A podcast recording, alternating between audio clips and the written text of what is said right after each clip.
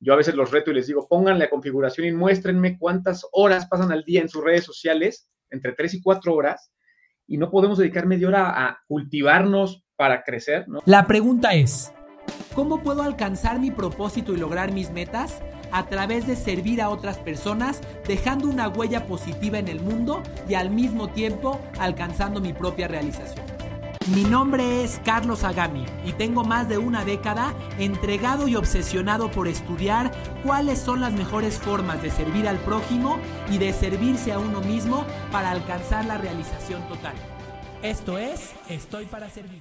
Creo que, creo que de repente el hecho de que digamos que la preparación o el estudio es un extra que, que podré hacer si me sobra tiempo y energía, es una de las peores falacias que más daño nos están haciendo a nuestros resultados. No es si tienes más tiempo o energía. No es, no es, no es, no es algo que si te sobró lo vas a llevar a cabo. Es la tarea más, más importante de tu día. Por aquí está conectada Emperatriz Silva, que es responsable de toda nuestra estrategia de difusión. Eh, y a ella, entre otras cosas, la, la, la tosigamos con contenido y con conocimiento que queremos que absorba. Bueno, eso no lo tiene por qué hacer de 10 a 10 y media de la noche. También se vale que de 10 a 10 y media de la noche se acueste a ver Netflix. eh, y, y, de repente te das cuenta que esos 10 o 20 minutos realmente no son indispensables para que estuvieras trabajando como ratoncito y que una simple distinción de esos 10 o 20 minutos puede cambiar tu resultado de tu día por completo. Entonces, ese para mí es el segundo principio. ¿Qué te parece? Oh, y aquí es, es, un tema que da para mucho, Carlos. Yo es un tema que refuerzo todos los días con nuestro equipo, nuestra junta diaria. Siempre termino diciéndoles diario, aprendan, diario, resuelvan la duda que tienen. Hoy, hemos platicado aquí, estamos en una etapa en la humanidad histórica donde tenemos todo a la mano y mucho a la mano con un clic, ¿no? Queremos aprender algo de biología, del espacio y le picamos a Google o a YouTube y ahí está la respuesta yo los, los, regaño en broma y les digo, a ver, quien me diga que no sabe algo, no, no, no, no intenta buscar una solución, le, damos un reglazo virtual porque todo está ahí, ¿no?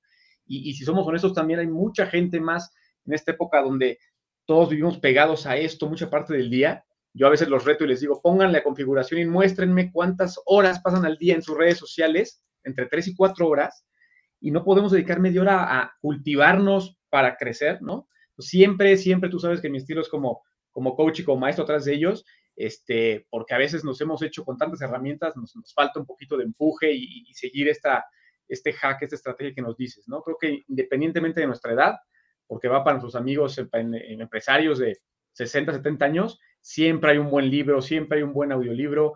Yo particularmente me encanta leer, pero escucharlos, no sabes cómo lo disfruto. Escuchar a Gary Vee, cómo, cómo narra, vives, te apasionas con él cuando te habla, ¿no? Y, y de Russell Bronson y de Tony Robbins para mí es, una bendición que hace 100 años, Carlos, no podías, ¿no? Veías en como un escrito, un manuscrito, y ahora puedes escuchar al autor, o sea, entonces, gran, gran tip el que estás dando aquí.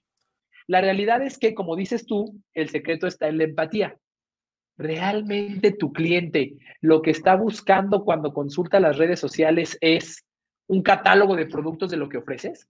Si quiere un catálogo, lo va a buscar y va a entrar al lugar en donde está el catálogo. Pero de antemano, tienes que ganar su atención de otra manera. Y, desde mi perspectiva, la mejor forma de ganar la atención de un cliente es sirviéndole, es siéndole útil. Y para que le puedas servir, para que le puedas dar algo que necesita, primero tienes que comprender cómo es su vida y qué está buscando, en qué está pensando. Yo platicaba. Siempre la primera disyuntiva para un director, un gerente, un director, un, dueño, es... Eh, ser muy creativos, lanzar, siempre tener iniciativa, siempre crear oportunidades de venta, pero nunca perder el piso y dejar que la emoción o, una mente, en lugar del consejo de los gerentes, eh, se lance al mar sin, una previsión, sin un salvavidas, ¿no? Eh, esto, como